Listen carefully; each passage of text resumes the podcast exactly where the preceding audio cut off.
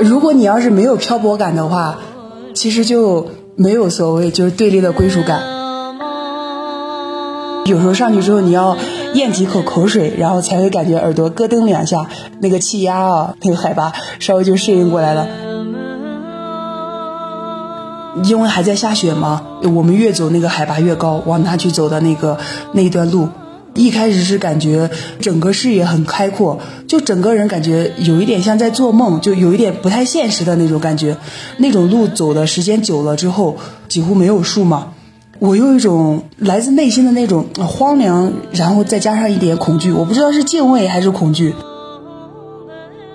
他们有一句话就是说的也有点夸张啊，说是。呃，就是你如果要是不是从小在西藏长大，你如果愿意来西藏去，你躺着，某种意义上也是一种贡献。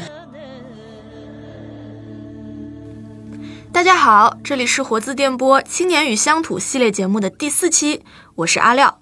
上一期节目，我们小雪呢采访了一位就读于复旦大学的藏族姑娘强巴卓嘎。她曾经在内地西藏班读书，然后她跟我们分享了很多她在内地求学的经历，以及她对于自己身份问题的思考。那这一期嘉宾呢，是一位来自河南，然后毕业后又选择了去拉萨做援藏工作的女孩，她叫小雨。其实她是我的大学室友啊，我喊她雨哥。她当时一毕业就去了西藏拉萨。一开始是在乡镇工作，后来他又去到了拉萨市达孜区新仓村，成为了一名驻村干部。这一期节目跟上一期大家可以联系起来听，好像形成了一种关联。其实小雨他去西藏有好些年了，但是我却一直没有机会跟他好好聊一聊他在的地方，他具体在做什么事儿。我只记得几年前有一天，当我们在群里面问起他的近况的时候，他突然淡淡的说。可能我会在这里一直待到退休吧，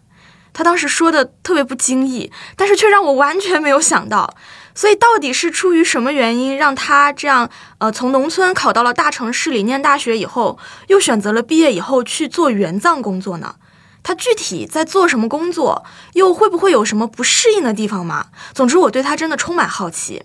所以呢，我也特别开心，这一次请到了他做客我们活字电波，有这个机会跟他深聊。那就让我们来听一听他的故事吧。欢迎小雨，雨哥，你先给大家打个招呼吧。Hello，我是王小雨。欢迎你，因为我跟你真的好久没见了，所以跟小雨沟通也特别亲切。我刚好也要问一下你的近况，我都一直不知道你现在具体的情况和就是你的工作状态。你现在在哪里啊？我现在在那个西藏拉萨市，呃，下面的一个县区。一开始是那个到那个乡镇工作嘛，然后今年那个工作做了调整之后，我来到一个村叫新仓村，然后在这边呃开始上班。啊，你之前就在新仓村待过吗？还是刚来啊？之前在这边待过，之前二零一九年的时候在这边驻村有一年的时间在这边。你可以说你是驻村干部吗？嗯，一九年是驻村干部，我现在也是驻村干部，然后呃还是那个嗯，就是村里面的第一书记。哇，你可以简单介绍一下你现在做的工作吗？然后包括新仓村是一个什么样子的村庄？啊，就是现在因为那个脱贫攻坚跟那个乡村振兴在对接嘛，然后驻村工作队的派驻应该是一个会属于是一个长期性的，就是不会撤出那个驻村工作队，就特别是针对那个像我们这边以前是连片贫困地区嘛，但是一七年的时候都已经成功脱贫了，然后呃现在就是说是把那个群众扶上马之后，然后再牵着走一段，然后从精准扶贫到乡村振兴，所以我们。现在呃，工作队的形式也发生了一点变化，就是呃，以前是单纯是有那个上级的一些单位，然后派那个工作人员来充当工作队嘛。现在就是有一些村，他就把第一书记还有那个就是乡镇派下来的那个下沉干部，然后整合起来，同时也作为那个工作队的存在，在在村里面进行工作。你们是会，比如说给到一些工作机会啊，或者是什么资源，就是给到当地的人，是吗？对，因为这个，嗯，因为那个，如果是之前我们比如说自治区的一些单位或者是拉萨市的，呃，因为毕竟单位的那个层次不同嘛，它带来的资源就是相对不同。像我们是乡镇派驻的那个工作人员的话，可能就更多的工作是集中在就是呃走村入户，然后还有就是平时的一些比较贴近老百姓生活问题的解决。如果是拉萨市或者是自治区级的派驻单位，它可能就是一些项目工程的建设，它这方面的进行沟通，还有资金投入的解决。嗯嗯，有点就是还是不够具体，我就想特别想了解你，因为就是可以这样说，比如说你一天从嗯起来以后，然后要去工作，那么你一天大概会是一个日常是一个什么样子的？日常是。就是呃，如果要是拿就是村里的来说，一九年驻村的时候，也就是我们呃，除了每个月那个轮休的那几天之外，其他的时候是二十四小时在我们村委会，呃，就是驻守。然后差不多早上早上起来上班之后，因为我们那个村委会第一层是办公办公区域，第二层差不多就是一些那个村里面的那个文化活动的区域，就是乡村图书室，还有一些。呃，文化活动的一些那个设设施啊，然后还有就是党建活动室、会议室在二楼设置，三楼就是我们的宿舍了。然后差不多，呃，随时有事喊一嗓子就下来了。然后呢，你一天可能就是下楼了就开始工作。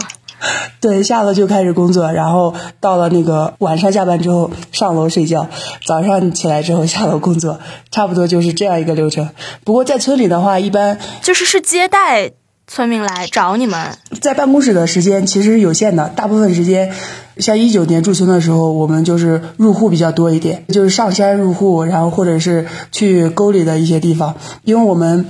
呃，新仓村算是，呃，都是说是新仓沟，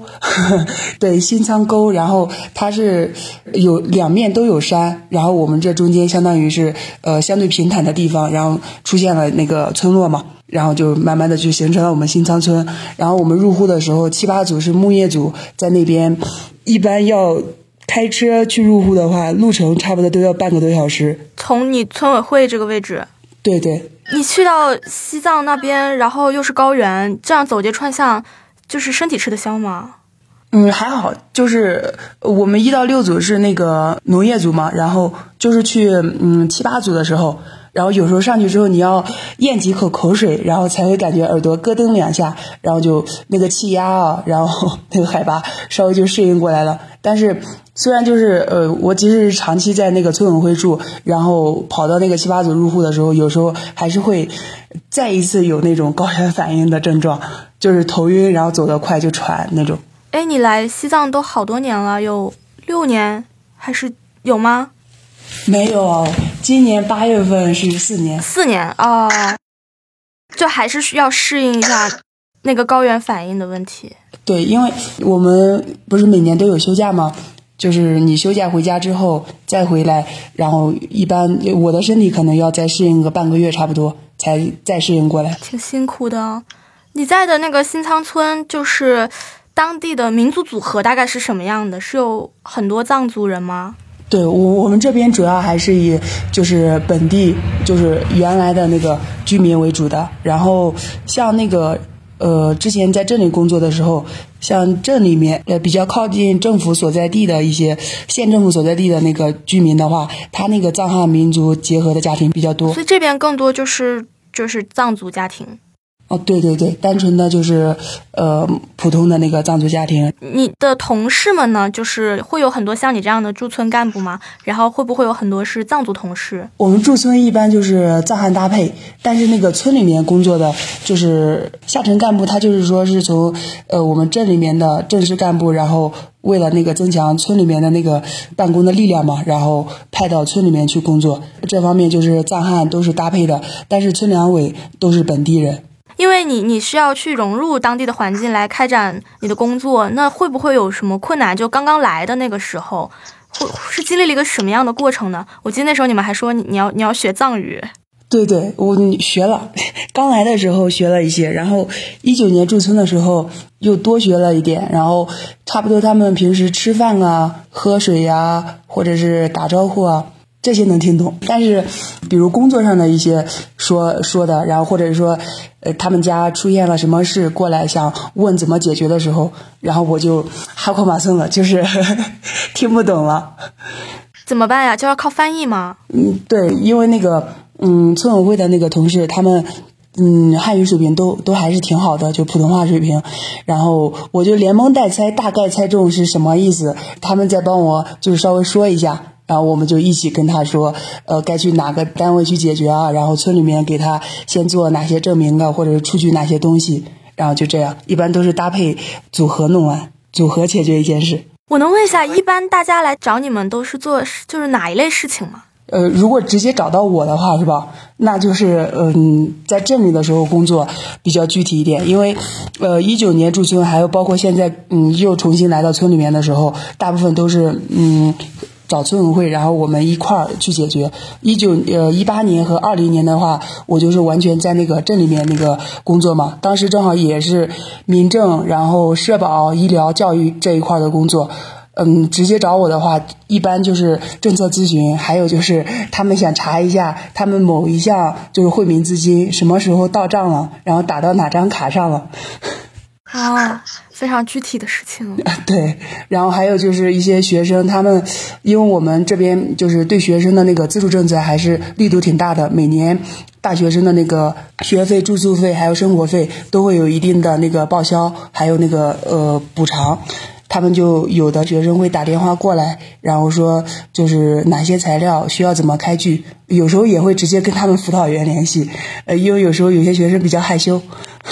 这些都是藏族本地学生，呃，对，就大部分都是本地学生，然后也会有一些，对，有一些那个是藏呃藏汉民族家庭，就是团结家庭的学生，然后不过相对比较少。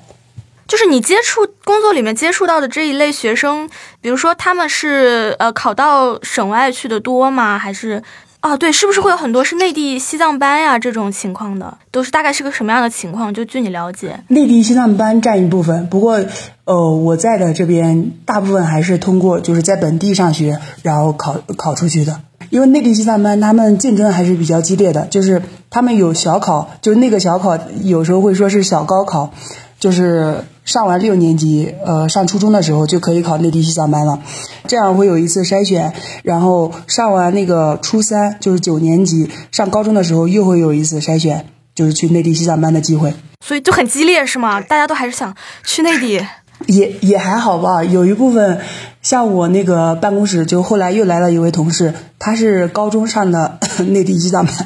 他就说他初中的时候，当时家里让他考。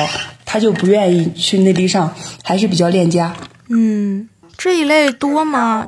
就是我个人感觉，无论是我在就是我老家，还是在这边接触到的小孩，他们跟父母一块儿，就是无论家庭条件怎么样，跟父母一块儿，就是呃小学的时候还有初中的时候，跟父母就是经常在一块儿的话，可能就是学生自己心里也是比较快乐的，就比较开心的。就是他们好像会比内地的孩子会更恋家。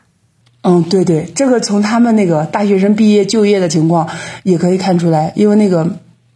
大学生就业正好跟我那个手里面人事的工作，当时在镇里的时候，嗯，是那边的一块嘛，他们差不多都会选择就是回自己的家乡，就是选择就业进行就业。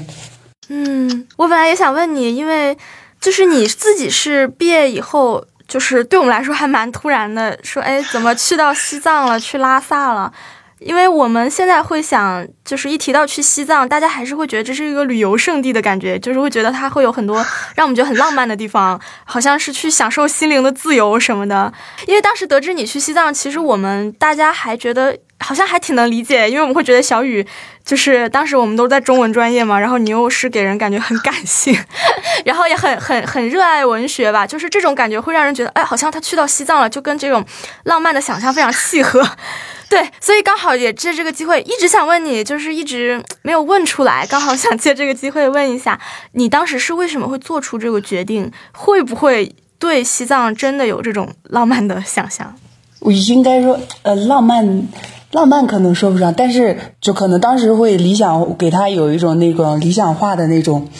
有一层东西给他加上了。对，当时来西藏，一个是我个人觉得是一个理想的、比较理想化的一个地方嘛，相对比较淳朴啊，人际关系啊什么都相对比较简单呀。呃，然后整个节奏、生活节奏，可能工作节奏都相对比较舒缓。无论是我了解的还是我理想中的，可能都给他就加上了这样一层东西在。呃，正好毕业之前我们不都呃实习嘛，然后实习的那段时间，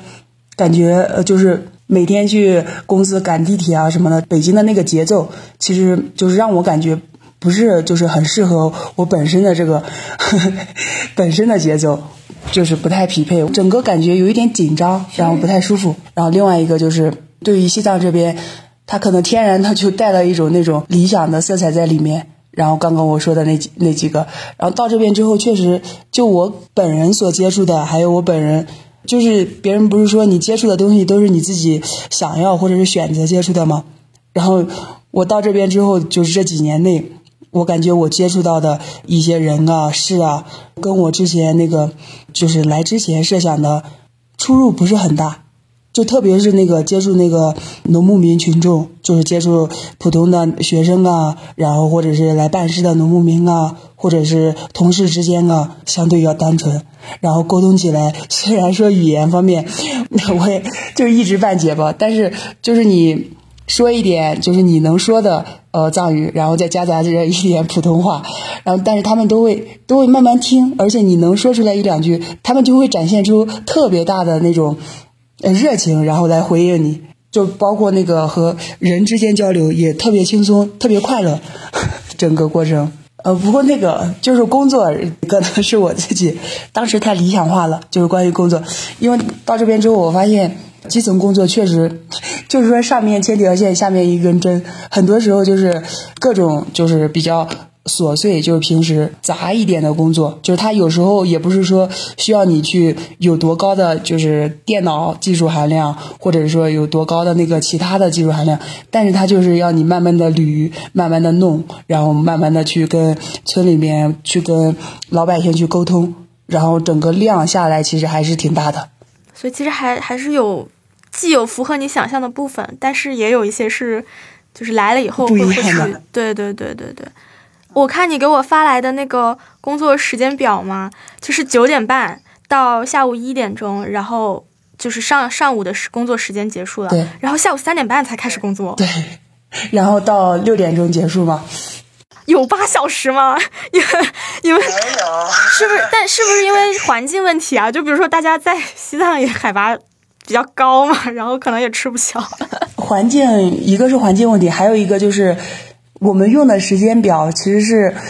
你看啊中国其实有好几个时区嘛，西藏这边就比较靠西边这边的嘛。其实比如说，呃，内地一些省份，它六点或者五点多天就亮了，但是到我们这边，即使到了夏天，也要七点多，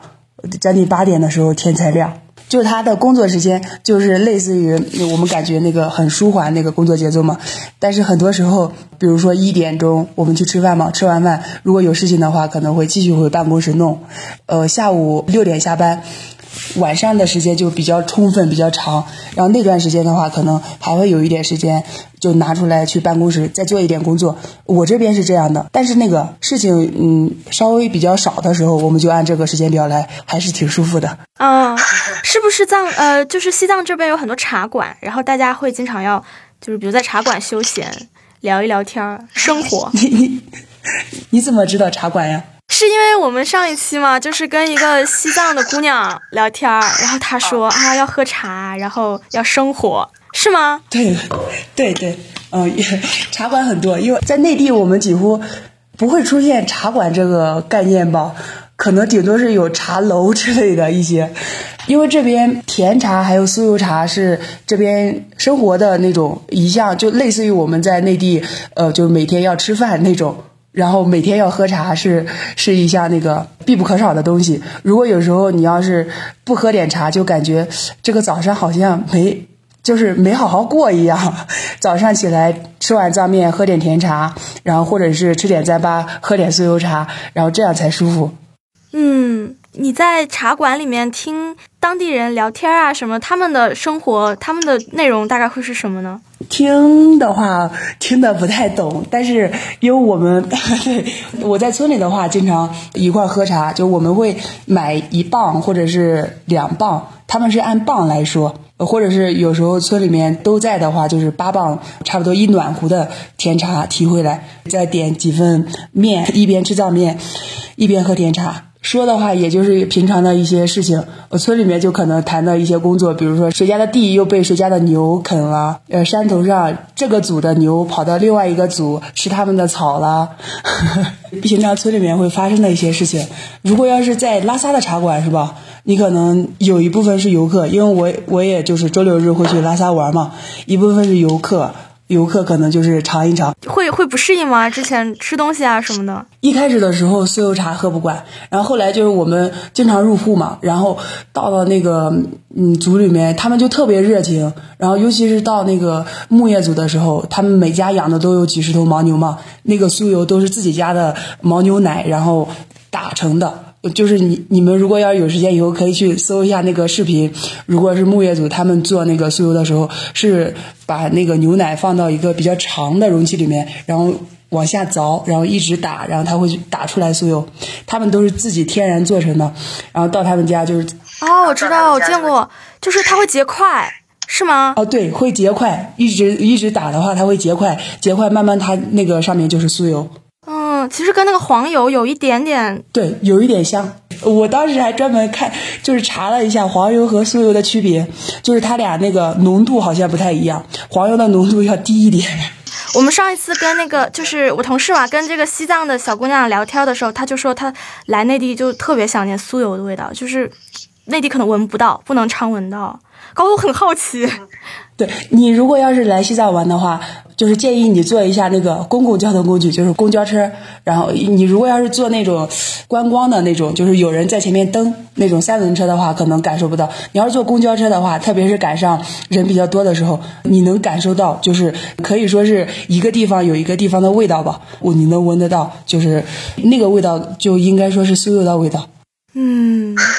我真的有机会要来找你玩。宇哥，你是也是农村，就是你老家是在农村的，就是然后现在你在西藏工作的话，其实后来也是扎根在农村了。呃，比起城市来，乡村是会让你更有归属感一些。我看了你们之前的那个访谈的那个呃语音嘛，那个节目，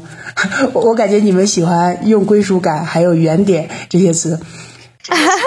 是吧？可能就是很想问这些，就是跟农村很有连接的人，想知道他们的体验，他们看到的农村。就是如果你要是没有漂泊感的话，其实就没有所谓就是对立的归属感。怎么说呢？就是我来到这边之后，有那种漂泊感的时候很少。但是你说呃，我有归属感的话，因为我刚也刚刚来了三年多，就是快四年吧。说我有归属感的话。有一点不太贴切吧，但是嗯，它整体给我感觉没有让我有一种漂泊感的，就是大部分时间没有，就只有那个 过年的时候，因为有时候呃，藏历新年和我们那个内地的春节它会一起嘛，就是这两个春节碰到一块儿的时候，可能就回不了家过过春节嘛，那个时候就是感觉会比较突出，特别是除夕的时候。特别想家，特别看那个春晚的时候，一播出来，然后就瞬间就那种感觉就出来了，有一种想哭的冲动。但是它不同的是，我们这边藏历新年也有它的那个，就是类似于除夕，它是古突节，会有自己的习俗。晚上吃，对，晚上吃面，然后吃面，它会古突的意思是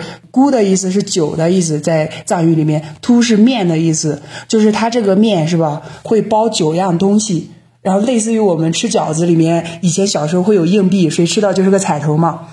他们是骨突节晚上的时候，然后吃骨突，里面会包九种东西，然后看你吃到哪一种，吃到哪一种就他们说就是某种程度上代表你可能是这种性格，有煤渣，呃，然后有羊毛。一九年驻青的时候就过了一个完整的藏历新年，对，那个时候就是相对那种呃就是想家的感觉不是很突出，就是一七年刚来的时候，那一年也是没有回成家过年嘛，那一年就是呃除夕的时候特别想家，一九年的时候就因为。那个整个节日气氛就很热闹。骨头节过一天，然后第二天除夕的时候，我们几个工作队的人又做了一桌子饭，什么鸡鸭鱼肉都有，而且他们喜欢就是吃饭，然后到一定程度喜欢唱歌。整个气氛，整个感觉就让我很舒服。虽然我自己也不会唱，也不会跳，但是我就觉得很欢快在里面。然后第二天的话，在村里面，他们就特别热情，就是这边的，就是老百姓，他们就直接提着那个青稞酒过来，然后敬我们喝青稞酒，让我们吃千妈。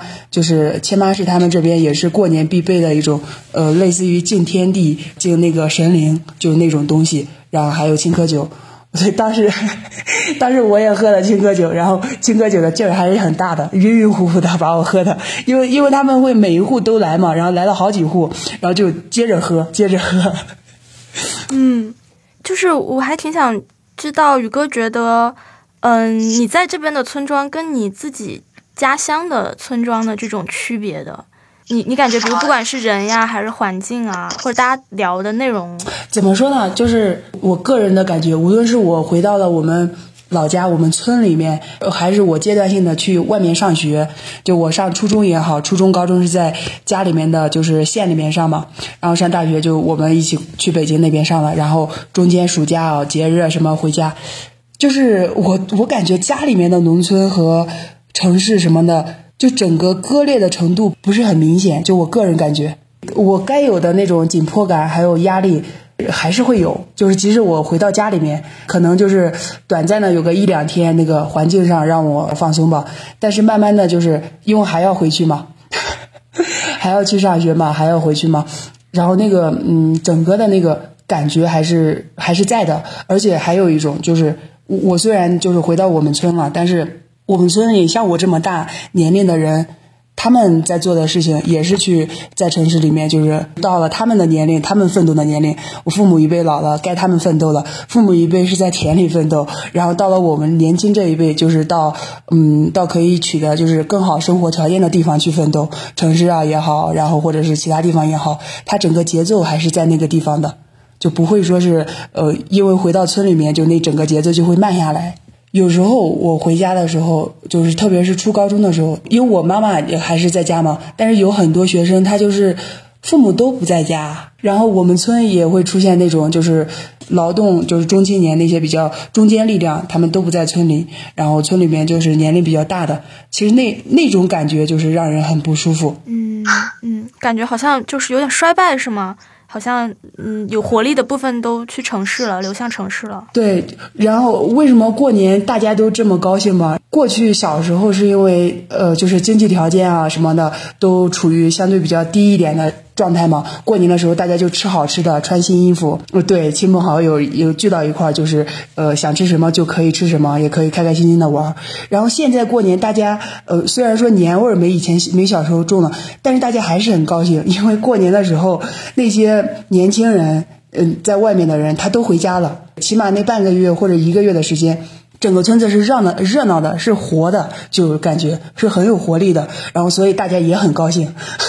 嗯。那比起西藏这边呢？像比起这边的话，我感觉这边节日很多，而且，呃，那种即使是那个年轻的人是吧，他们也相对比较喜欢选择在那个我们县城县城打工，或者是远一点，也就是直也就是去拉萨市去市里面，很少就是就是拉萨市的跑到日喀则，或者是拉萨市的跑到山南昌都这边，因为我们在做那个就业调查的时候，就发现这个情况，反正就是很突出，嗯，就拉萨市的。这些，呃，下面的一些县区、乡镇、村里面的一些年轻人，然后如果是考上大学的话，他会选择回来考公务员；如果是没有考上大学的话，他会选择就是有自己的一门技术，就在自己的村子周边或者是呃县城周边，就是进行那个谋生，然后打工之类的，不会走远。对，不会走远。嗯，那在这边，你感觉这个城市跟乡村村庄会有很大差别吗？节奏上啊，或者是？如果要是拿我们就是嗯达孜区来说的话，它这个节奏上的那个差别不大，但是它的整体节奏都是缓慢的。啊 就是城市其实也慢。对对，它整体节奏都是舒缓的，而且大家我不知道是怎么说呢？如果按我们老家的，就是按我们这边的说法，就好像是人就是看开了，就类似于我们活到了六七十岁的时候才会有的那种想法，就是我们这一生就是很急急忙忙的过，是吧？然后追求各种东西，然后累得不得了，也是哦，也是过一生。然后或者说很放松的过，也是过一生。差不多，我感觉我接触到的家长啊，或者是接触到的一些人，就是在内地的朋友。特别是长辈，他们达到六十岁之后，可能才会有的这样一种感觉，这种释然。然后在这边，他们可能就是天然的就觉得，呃，就这样慢慢的过，每天这样过，晒晒太阳，喝个甜茶，吃个藏面，然后有时间出去打两天零工，然后挣到钱之后，可能不想打零工了，然后又回来，然后待几天，就这样。对他不会有压迫感，会不会想，哎呀，还要给小孩呃攒那个买房子的钱，攒买车的钱，或者说呃给小孩留点呃就是那种嫁妆之类的，这种想法，嗯，就是我接触到的差不多没有，几乎就没有，就那种。那你会觉得是就是这边的呃满足你生活需要，就是也很容易就可以达成，比如说物价也比较低呀，然后或者说。是会会有这种原因吗？所以大家就，因为可能在大城市，然后感觉是一个整体的环境，就迫使着你必须得跟上这个节奏。然后，但是好像在这边整体的氛围就是大家都比较放松，物价不低，对，物价不低，因因为可能是因为有一些东西，它的就比如说水果蔬菜，当地就是嗯，它产能有限嘛，然后很多也是运上来的，一般的水果它都没有低于那个呃两块以下的。就即使香蕉，呃，就是香蕉很多的时候，我们这边的香蕉可能只有在拉萨的比较大的超市，它才它才会呃一块多，呃，或者是然后普通的就在我们县里面的一些普通的超市，可能也就两三块，然后特别是苹果就五六块七八块，橘子也差不多是这个价位。但是那个这些都是我自己平常经常买的，然后像那个当地的老百姓，就拿我们村村两委的人来说，他们其实水果蔬菜之类的，嗯，不是很偏好，因为他们从小就是他们那个饮食结构，他们就是比较呃偏好那个肉，然后面、糌粑，正好他们偏好的这些东西都能自产自足，然后他们不偏好那些东西，物价虽然高，可能影响不是很大，大也确实是没有那么多的欲望，就是我能满足。基本的需求就可以了。对，就就类似于我们可能，比如像我，如果没吃过某某种水果或者某些东西，我可能吃到它第一次、第二次，我慢慢的我就会想经常吃它。但是我们这边的，嗯，我们这边的人他就是他可能会尝一下，哎，感觉还挺新鲜，但是他不会想着我以后就要经常吃它，然后包括一些东西也不会想着我就要拥有它。对我感觉你刚刚说的那句话可能。可能是根源所在吧，他没有太多的欲望，没有太多的就是超出那个想法之外的。就我尝到就是尝到，但是我不会再想再多一步，再进一步，把它就是经常尝到，或者是经常拥有，就那种。这个挺有意思的，因为那你你就包括你来到西藏，然后嗯，你爸妈怎么看呢？我不知道，你家人会会支持吗？他们会理解，就是能够理解你这种嗯，感觉比较。现在我们会觉得是一种躺平的心态。躺平，躺躺平心态是什么心态？因为其实这个是调侃啦，就是大家觉得大城市里面的竞争好激烈啊，然后甚至要内卷啊，让大家要奋斗，然后 那但也有一类人觉得我我我不想要被这样被动的卷入到这种竞争中，我我愿意躺平来就是享受刚刚好的节奏。我不知道你父母会怎么看待你的这个选择。当时我刚来的时候，就是快毕业的时候嘛，我爸妈包括我姐姐都说，反正你也大学快毕业了嘛，也是成年人了，反正你自己可以为自己的生活做选择。但是我来了之后，然后特别是慢慢我说，就跟家里慢慢说，我说我可能会一直待在这里工作的话，然后我爸妈就有点着急了。啊？为什么？他们有说吗？嗯，因为一开始想着我来这边工作，可能慢慢的。呃，就是不用他们说，我可能也会想着慢慢的工作个三五年个，差不多就是慢慢往家里面走，就是在父母离父母不远的地方嘛。但我待了三两三年之后，我就觉得我可能会一直在这边，然后父母就觉得可能离得有点远，然后还是有点担心我，就是自己一个人在外面，儿行千里母担忧，就各种担心啊、挂念啊就出来了。哦，他们对于你主要担心的就是就是离太远了，希望你能离他们近一点。对，然后还有就是他们，因为很多人对西藏这边，它是存在那个，要么是就是把它那个理想化了，要么就是把它怎么停滞化了，就是他们会把西藏的整对整个发展，他会他会不知道为什么他们会产生这种印象。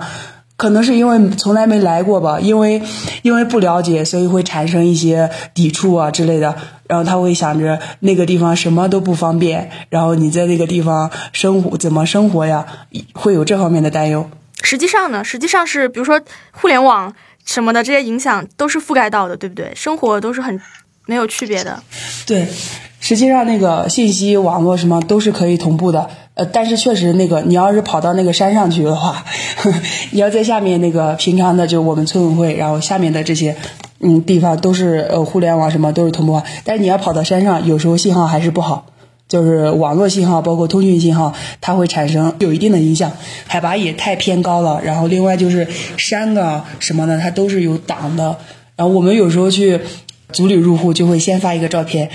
在那个工作群里，然后去木业组入户，然后可能就类似于就是提醒你，你打电话可能接不到。哦，但是这没办法嘛，其实，在内地也有很多地方也是这样的。但但是我就发现一个很神奇的地方，比如我们如果断网了、断电了，就感觉整个这是日子好像没法过了。然后，但是你到山上的时候。他们大部分时间可能那个网络还有通信都是处于一种对没那么方便的状态，但他们就过得很 很慢悠悠，很对，很很很很不在意，很不着急。你看到就是互联网，包括这种商业，呃，对于你你所在的地方影响大不大呢？比方说，比方说他们刷抖音吗？他们的那个闲暇。就是如果农牧业他们会要用到直播吗？这样的有，我们这边我们这边抖音特别流行。我跟你说，我几乎十个人里面十个人，如果玩这些短视频的话，用的都是抖音。我们这边到了夏天的时候，就是山上都绿了。我们会去过林卡，就类似于内地野炊，就那种，呃，每一次过林卡都是要喝点那个青稞酒，或者是喝点啤酒，然后要跳舞要唱歌的，就很欢快，会把那些拍成短视频，然后分享到自己的抖音号上，然后大家互相看。我虽然自己不刷抖音短视频，我差不多嗯都没有那个软件。我过林卡很少，就偶尔可能会参加过一次，然后坐旁边就看旁边那些帐篷里面的人过林卡，然后就特别开心嘛。然后或者是没事的时候，他们就在旁边刷两下抖音，那声音也很大。然后 而且他们刷的差不多都是关注本地嘛，刷的都是嗯本地或者是西藏这边的，都能看懂。而他们也会在抖音上卖东西，就有一些呃相对比较年轻一点的，有的是大学生，然后有的是可能年龄就三十岁左右、二十多岁比较年轻的人，他们会卖一些衣服，还有我们那个呃藏式的一些就是生产的一些化就是护肤品。对，因为我们这边一些藏药还是很好的，就是类似于中医嘛，内地有中医，然后西藏这边其实是有藏医的，都是从古然后一直流传到现在的。也是很博大精深的文化。我之前看，就是央视，包括他们都会有去宣传这些。然后我看了，觉得哦，其实就还是我们了解的比较少吧，还是有很多很棒的东西，但是可能大家交流的少了。对，然后我有时候去拉萨剪头发的时候，他们还问你要用那个呃藏药的洗发水，还是用其他的洗发水？他们那边就是就是用藏药那种呃工艺，然后生产的护肤品啊、洗发水，反正其实是都是有的。他们在那上面卖东西啊，感觉也是跟内地就是差别不大，可能 到了这个阶段的时候差别不大。然后像那个刚刚说的那些比较相对又悠闲一点的，可能是他们整个从小到大他们骨子里的就那种状态吧，就是天大的事可能也不会特别慌、特别着急。嗯，因为我觉得这种这种新兴的互联网也好，然后就包括这种消费、这种商业，它还是有一种。怎么讲？担忧还是怎么？它是一种从城市过来的一种带来带着一种文化过来的。你会觉得他们对就是村庄农村的文化会有什么影响吗？或者你怎么去看待这些东西对于他们的影响？我我觉得要是影响的话，可能也是从就是青少年这个群体影响比较大。然后像那个老年我们就不说了嘛，像中年中年人的话，他们就是影响，即使说是影响大，也就短视频这方面的娱乐这方面的。但是他们又不会像我们，就是窝在沙发上，窝在哪个椅子上，就一下子就刷个两三个小时，就那种。你是见到过有很沉迷的学生吗？还是？嗯，就是因因为那个小孩子，呃，有时候那个同事的小孩，他下了课之后，他说他要他要看那个手机，他就刷嘛，然后刷他喜欢的一些。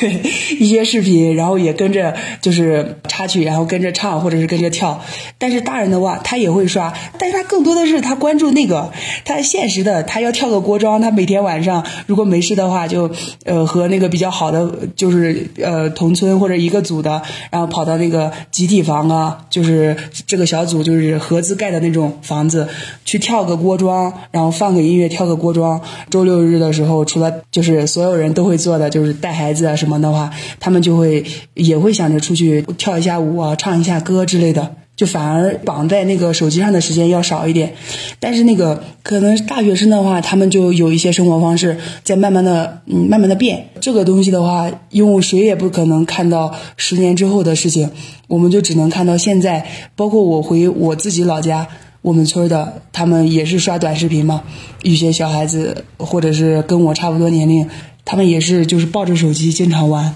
这怎么说呢？老家就相对是更那个，他们更投入在手机上。然后在这边的话，他们 他们是投入，但是没那么没那么依赖。对对对，他们还有自己的跳舞啊这种文化的娱乐。对，因因为那个像锅庄，然后还有唱歌什么的。他们可能从小，他们周围的长辈啊，什么过节日的时候，包括平常呃闲暇的时候都会唱，他能歌善舞吗？他们也会唱，也会跳。但是这种你刚刚说的外来的网络呀，这些娱乐方式，然后带进来之后，多少还是对那个呃青少年或者是说就是青少年嘛，会冲淡他原有的那个娱乐方式。有没有就是用这个直播来？你接触到的用直播来卖卖东西的，比如卖农产品啊什么的，你们会有这种把它做成比如扶贫政策、扶贫手段来来做吗？有有，就是用我个人，就是 我又我自己有一点太封闭了，还是不知道怎么说我自己了。因为我自己就是关注这些直播，嗯，卖货比较少嘛。但是，嗯，就我能看到的一个是我刚刚说的那些。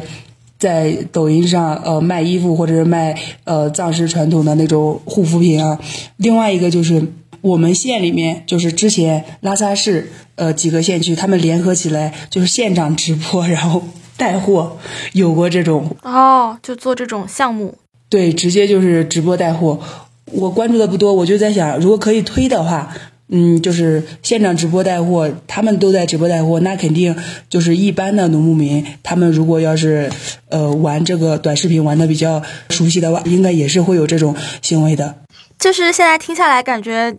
好像那个你现在就是有还在一种蜜月期的感觉，或者说已经也蛮适应的。但是你在刚来的时候，就是除了身体的不适应啊，然后包括语言啊，会有一些嗯沟通上的。那种冲突也好，或者是一部分这个困难吗？沟通上的困难有，就是主要体现在工作里面，就是很多时候，如果我直面一个就是稍微年龄大一点的农牧民。就是呃，普通群众的话，我第一个想法就是先给他打声招呼，然后立马然后说稍等一下，就是阿莱国啊。然后第二个动作就是稍等一下，第三个动作就是跑到我们那个呃办公室，其他隔壁办公室或者走廊上，就会喊阿佳过来帮我翻译一下。就是阿佳啊，因为上年纪了，他汉语是不是没那么好？哦，对对对，就是稍微上了年龄一点，特别是嗯，他们那个呃离县城比较远一点的那些呃组的或者村的农牧民，他们那个普通话水平就相对可能就跟我的藏语水平差不多吧，打个招呼之类的可以。会有出过什么误解的状况吗？误解的状况没有，但是我做过几个就是禁忌的动作，呃，还是我驻村之后我们工作队的告诉我的。就是我们工作的队长，我叫他跟我说，叫就是哥哥的意思。然后刚刚那个阿佳就是姐姐的意思嘛。他就有一次我盛饭，盛饭的时候不是我们都是呃，勺子盛了饭之后往里倒嘛，就这样。呃，勺子盛，右手盛饭，盛完饭之后往左倒嘛。然后有一次，嗯，我是不知道是姿势的原因还是什么情况，我盛完饭之后就这样手反过来倒嘛，对，往外倒的。然后倒完之后。呃，就是我把饭盛好之后，然后呃还没吃饭，娇就私下就赶快跟我说，他说你以后千万不能这样 给别人盛饭，因为他往左就是正常的我们平时的那种舀饭方式，就是针对我们平时健健康康好好的呃人的，然后往右倒就是针对那个已经去世的人的。还有我拿扫把也是，我拿扫把，我们不是集体打扫卫生嘛？呃，另外一个朋友说你帮我就是拿来一个嘛，然后我就拿着过去了，然后我给他，他不会接，然后后来我没想通嘛，然后有一次我让别人帮我拿一把扫帚过来，我要就是扫地嘛，他他到我跟前了，就明明就是好好的到我跟前了，他一把把那个扫把扔到地上了，当时我就我就就是。就愣了，我在想是他生气了还是什么情况？因为刚刚还好好的，然后他拿着扫帚到我旁边，就一把就呃放到地上，就是嗯，就正好倒到地上，还有点声音嘛。然后后来我就我就那个私下就找就问那个平时经常玩的朋友，他说扫帚也不能手把手的递给别人，也是一个禁忌。但是大家也能理解你的这种就是不知道。呃，对他，你一般就是他们，他不会说当场就是制止你或者怎么着，然后嗯，就比如我把饭盛完之后，然后他这就把我拉到一旁，他就赶快跟我说，以后不能这样。你们来之前会有那种培训吗？就不包括你要学汉藏语，可能会有一点习俗培训。但是他那个培训就相对比较，怎么说呢？就是一些常规的一些。嗯，平时的像这种特别细的，就我刚刚说的这种，生活中可能会碰到的，偶尔会发生的，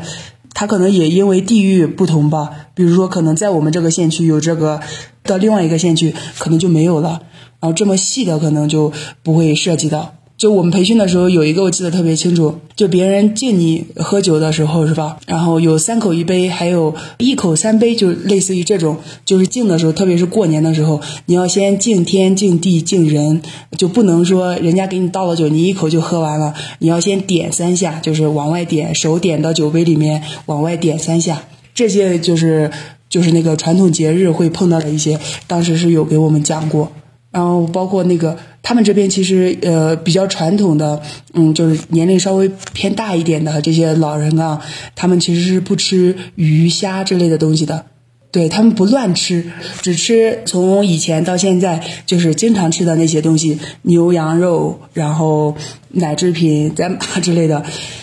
你会觉得你？自己所学的专业也好，包括你在就是中学受到的教育，会对你现在从事的工作，或者说对你做出来西藏这个选择会有影响吗？我觉得像大学我学的专业是吧，可能都用到辅导我自己身上了。什么意思？对，就是我们不是学的那个，嗯，一般是教育类，一般是语言类，再加一点文学类嘛。我们的主修课和必修课。呃，正好那个全用到我自己身上，就我学学那个藏语的时候，因为刚刚来的时候，我们有一个月、两个月的时间是在系统的学那个从那个基础的字母藏语字母开始学嘛。哦，那个时候我就很经常性的不自觉的把我们那个就是我们语言专业课上的一些知识用上去，什么句子结构啊，什么嗯主谓宾啊，他们是怎么放的呀？然后当时我就特别认真的把它标了一下，然后还对比了一下它跟汉语里面有什么不一样，然后那样记，还有语气词，他们第三人称的时候用的语气词和第一人称的时候用的不一样，就是还是会有一些很具体的帮助，影响你的思维方式。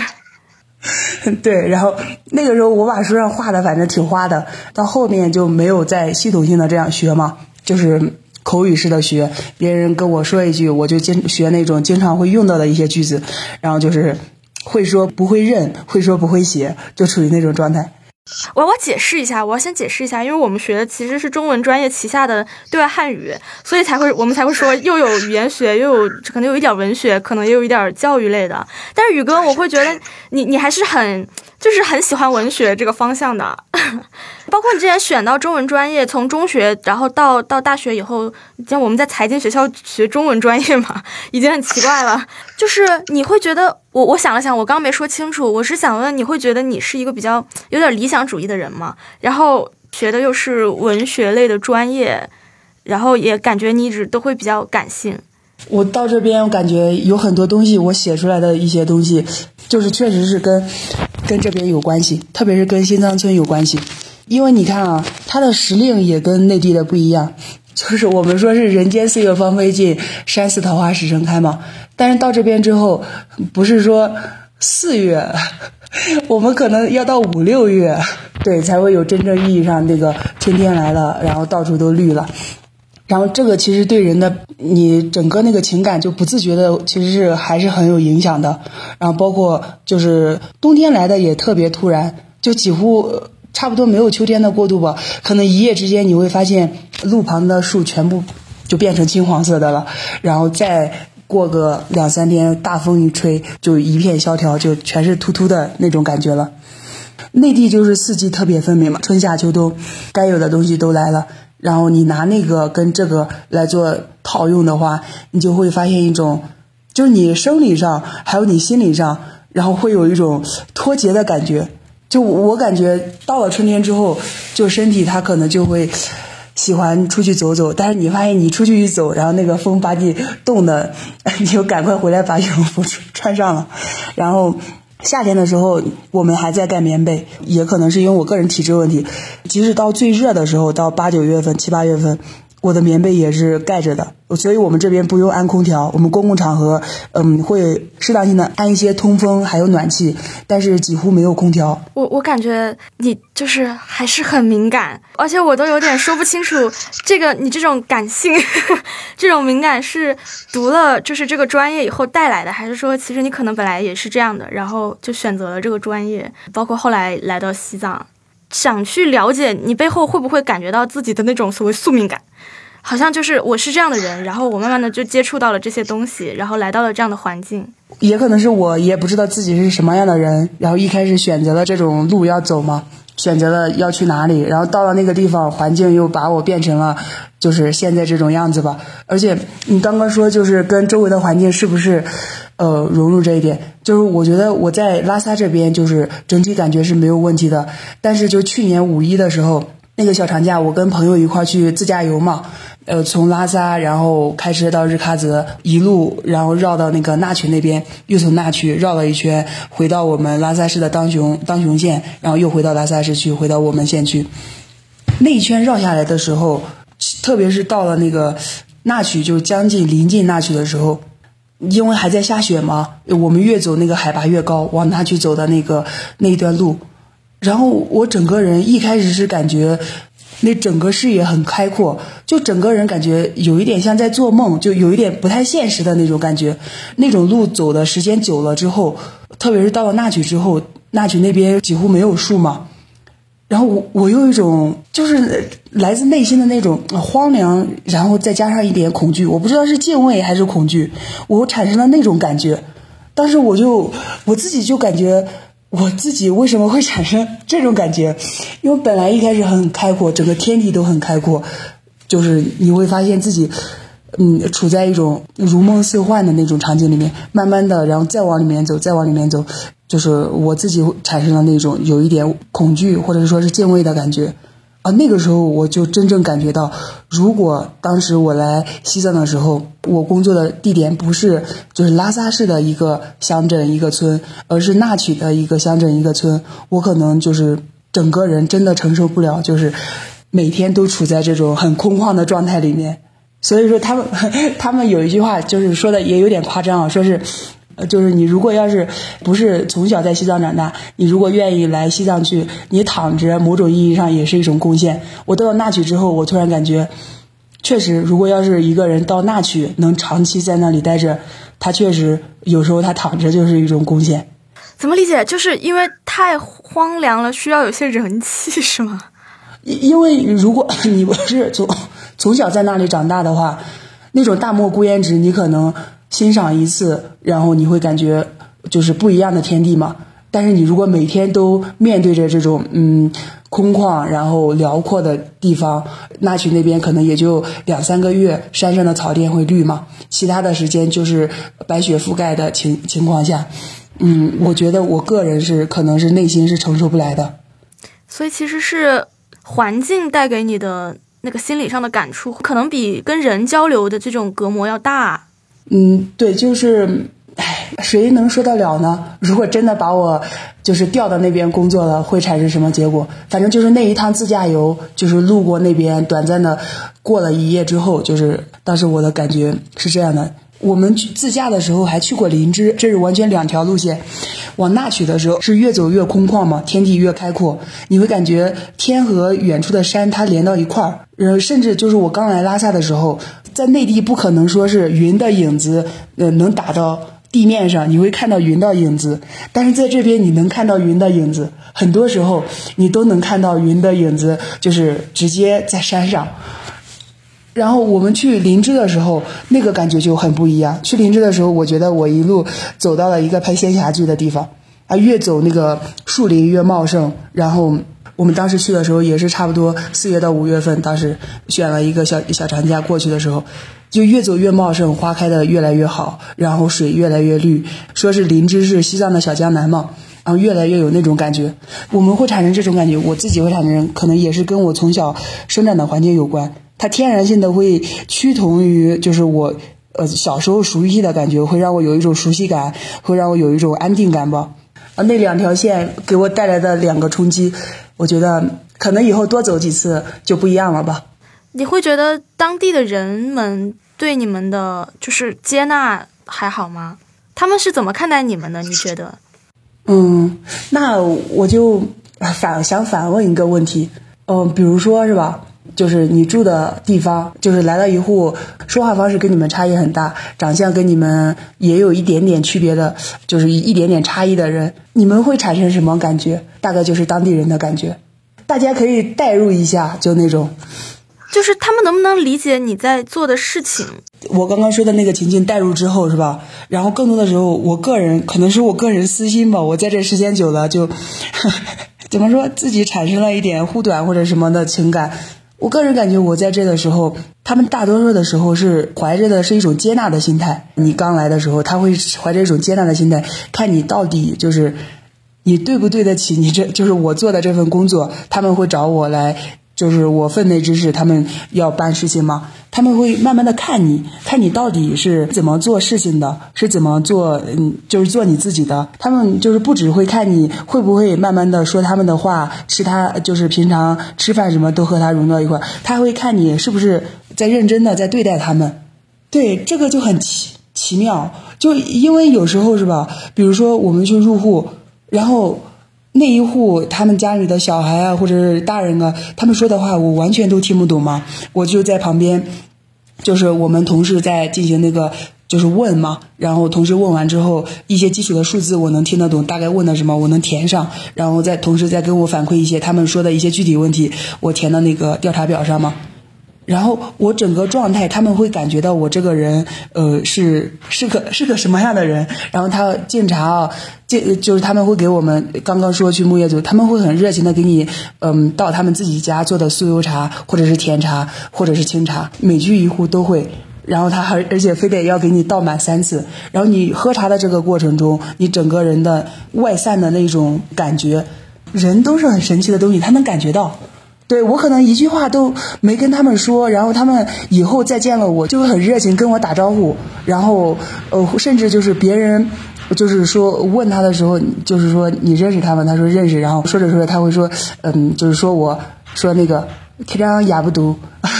就是空雅不读，就是说他很好，他会说这样的话，这就是很很神奇的一个地方。我跟他完全就是没有直接的交流，语言上的交流，但是他。就是通过我们经常入户或者什么或者见面什么的，他会给你这样一个评价出来，或者是跟别人描述的时候，他会这样说，这就很神奇的一个地方。就是你们会像是一个管理者的身份嘛？然后呃，当地人会有这种感觉吗？会有这样的身份的认知吗？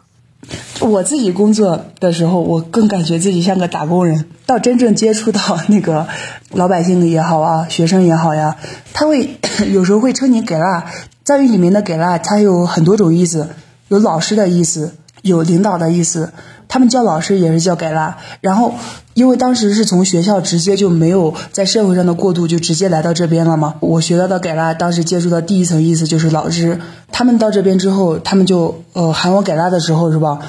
第一下激起我就是本能的反应的时候是，他们好像在叫我老师。这样喊我的时候，我反馈的一个态度，就有时候就是有点像在学校，就是因为也以前有过支教经历嘛，有一点像，就我支教的时候，那些学生喊我老师的时候，我会产生的一种情感，然后包括说话，可能就不自觉中也影响了我说话，还有对他们的一种态度，而且更多的时候，他们那个呃，类似于公职人员和那个普通的呃农牧民是吧？他们没那么多，就是说。你是管我们的人，他们更多的时候会直接冲你说，也会当面评价你说你怎么这样。然后，对我虽然听不太懂，但是有时候，比如说在那个服务大厅工作的时候，就是很多窗口都有各种各样的呃那个来办事的人都有嘛。然后呢，各种各样的话都都能听得到吗？各种各样的语气，他会当面的会说你怎么这样，或者你怎么怎么怎么样。但是有一个特现象很值得一提，可能在其他地方也是一样吧。就是一旦你，比如说你在村里面，或者是你在这个你的常规的工作领域内，你形成了一种嗯，就是别人对你的常规性的看法。如果是他是常规性的看法，是对你信服吗？然后下面的时候，其他人或者是嗯，其他再有类似的人过来办相似的事，是吧？他就会天然的就带着一种就是你这个人能令人信服的那种态度过来，然后跟你说话，那个整个语气就跟对其他人不一样。然后包括在村里也是，嗯，就是你天然的，如果慢慢的你做了一些事情，大家认可了之后，你再去说话的时候，大家会天然的就信服你这个东西，信服你说的话。我不知道这。这应该是称为一种，嗯，就是他把你当成了管理者，还是应该称为什么东西？感觉好像是一种那个靠口碑这种东西，就是大家会更加依赖人情。就是当我的，呃，身边的人然后说一个东西好的时候，我会比较信任，然后我会天然的就带一些亲近感。我觉得可能吧，这个不知道是不是我的一个预设，就是我会觉得很多比较淳朴的地区，他们民风都会是这样子的。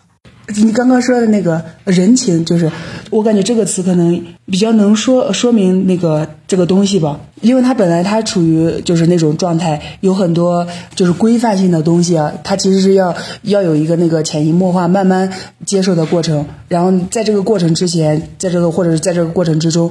就是很多时候它就确实是维系这个东西的，就是就是可能就是这个人情吧。然后慢慢的你要建立，慢慢的他们认可，然后慢慢的就是关系建立成这种这种样子。因为当时我就感觉很不一样的，就比如之前在北京那边，有很多时候你办事情的话，它效率确实很高，但是你很多时候你会感觉，呃，就是他该怎么办就是怎么办。对，其实是大家都是我们都是人，然后我们都还是可以 互相交流的，不管是通过语言还是通过别的形式。就主要还是大家要真诚，真诚。哎，这句话说的太，说的很轻松哦。就是其实没有那么容易。嗯，其实没对，也没那么多，就是弯弯绕绕的。不过这句话说的又有点太单纯了，因为人人性，我觉得也就只有一种人性吧，性本善，性本恶，或者是性相近什么的。其实到底可能也就只有一种人性吧。看你选择哪一种，看你看到哪一种。反正我感觉待了这么几年之后，它就是一个很真实的地方。就是你去其他地方，它是一个地方嘛；你来西藏，它也是一个很真实的地方。然后它有它的特点，布达拉宫、雪山、一些比较神圣的湖，然后这些是它的特点吗。其他的地方，它就是一个有血有肉，别人呃，就是其他城市该有的一些东西。它也会有，然后该体现的一些好的呀，或者是你可能暂时就是就是理解不了的东西啊，它也都有，都在这里。最后一个问题是，你是怎么就是看待藏族或者说是西藏这边本地人的性个性的？就是他们会有什么个性里的特点吗？会有什么一致的地方吗？会相对于这个内地？或者我们身边的人，就是常接触的人来说是不一样的一些特点。我现在接触到的一些朋友啊，或者是村里面的这些人啊，可能是我自己整个就是这个过程这个状态适应的比较顺利吧，然后相对适应的比较友好吧。我现在整体印象是，我接触的这些人都很淳朴可爱。然后要说就是跟在内地的一些区别，就是他们能歌善舞，好像是一种本能。然后还有就是他们比较那种敬畏。你如果来西藏的话，是吧？我可以很放心的告诉你一句。你的那个呃手机和钱包是吧？放到呃兜里，然后不拉拉链也不会被偷。你可能会丢，就是玩的开心了什么可能会丢掉，但是绝对不会是别人偷走的。因为拉萨市相对于是他们整个就是跟外界接触的比较多了吧，然后即使是有一些各种方面的习惯啊，或者是习性啊，相互影响也好，就是拉萨市是相对影响比较大的了。但是在这边你就几乎很少被人偷东西。在街上玩的时候，呃，当时我还说会不会有拐卖儿童的？他们说西藏这边根本不可能有人拐卖儿童。一个是信仰的问题，还有一个是，就是我们也会天然的觉得有些事情不能做，但是我们还是会去做。但是他们如果天然的感觉有些事情不能做，他们就自然的就不去做了，就这个敬畏心更强。对，然后像我们普通人。按我们现在的心态，如果我们年纪大了，有一笔有存款，有有什么呢？我们去世之后，这笔存款几乎我们会，呃，大部分普通人会把它全部留给自己的子孙嘛，留给自己有血缘关系的儿女。但是这边我跟那个这边的哥哥姐姐他们聊天的时候，或者是朋友平常来往比较多的朋友聊天的时候，就是有一个很神奇的现象，他们会把自己的身后的这些财产，是吧？会有一部分他们会，呃，就是说是要捐给寺庙。我不知道那个像我们这样年龄，像我们类似二三十岁，我知道就是我们本地西藏我们这一代人，到以后到了七八十岁之后，自己去世之后会做什么选择？但目前来看，他们的爷爷奶奶或者是父母辈，然后老的时候，他们会有这样的嘱咐。嗯，这还挺特别的，肯定是内地不是这样的。嗯，但是我就特别吃惊。呃，我朋友跟我说的时候，因为在我的概念里面，在我接触的人里面，这种现象几乎不会发生。然后我们听的最多的，也就是说，某一个特别有钱的人，他做慈善，然后捐出去了多少钱，然后什么什么的。虽然我能理解，我就是在生活条件上其实是差别没有那么大的，但是在一些文化上的东西，我觉得还是非常不一样的。然后其实还还蛮好奇的吧。然后希望真的希望有机会去找你玩儿。它的文化就是那个深度啊、厚度、长度，其实都是很不一般的，也也都是有自己的那个特色的。因为你看，有文字、有语言，然后也有文学作品，你就想一想嘛，作为一个文科生的本能吧。然后你发现有语言、有文字、有文学作品，那就肯定，嗯，它会形成一个独特的一种形态。大概就是这样子了，然后也特别谢谢你，宇哥，好久没有跟你聊天了。也不用谢我，而且我也特别希望，就是更多人可可以更客观，或者说更那个具体的，就是认识我们这片土地，认识西藏。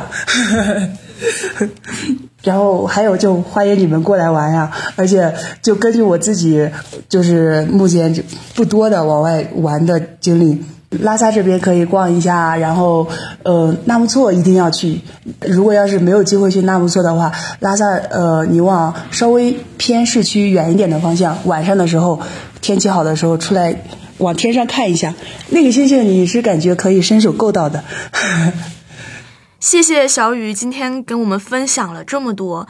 嗯，联系上一期小雪跟强巴卓嘎的对谈。我感觉只是稍微感受了一下藏族同胞和他们的文化，我觉得就真的很让人着迷，甚至让我有敬畏心。可能对于我们大多数人来说，当我们面对西藏地区和当地的少数民族同胞的时候，我们多少会因为不够了解而带着一种奇观式的眼光去看待他们。其实我觉得这本身不是很大的问题吧，但是最重要的是我们还是要互相理解、尊重，以及最重要的是要多交流吧。整场对话下来，宇哥最让我受震动的就是他在回答有关归属感的那个问题时候的说法。他当时说，因为来西藏没有让他有漂泊感，所以他也不会经常想到有关归属感的问题。我太喜欢这个回答了，可能他也从一个侧面点出来了为什么我们会关注青年与乡土这个话题。可能就是因为包括我在内的很多年轻人，我们还没能够从都市的生活里面找到我们的归属感，所以我们好像只能从田园牧歌的那种滤镜里面去寻根，寻求一种心安。可是，当我们真的回头望向乡土的时候，会发现我们好像也回不去那个乡土了。那所以这一次跟小雨聊完，他的状态以及他的见闻，对我是产生了很大震动的。我不知道大家的感受如何，所以也欢迎大家跟我们留言分享。好，感谢收听本期的活字电波。那七年与乡土的这个系列，我们还将继续更新最后一期，欢迎大家关注。我们下期再见。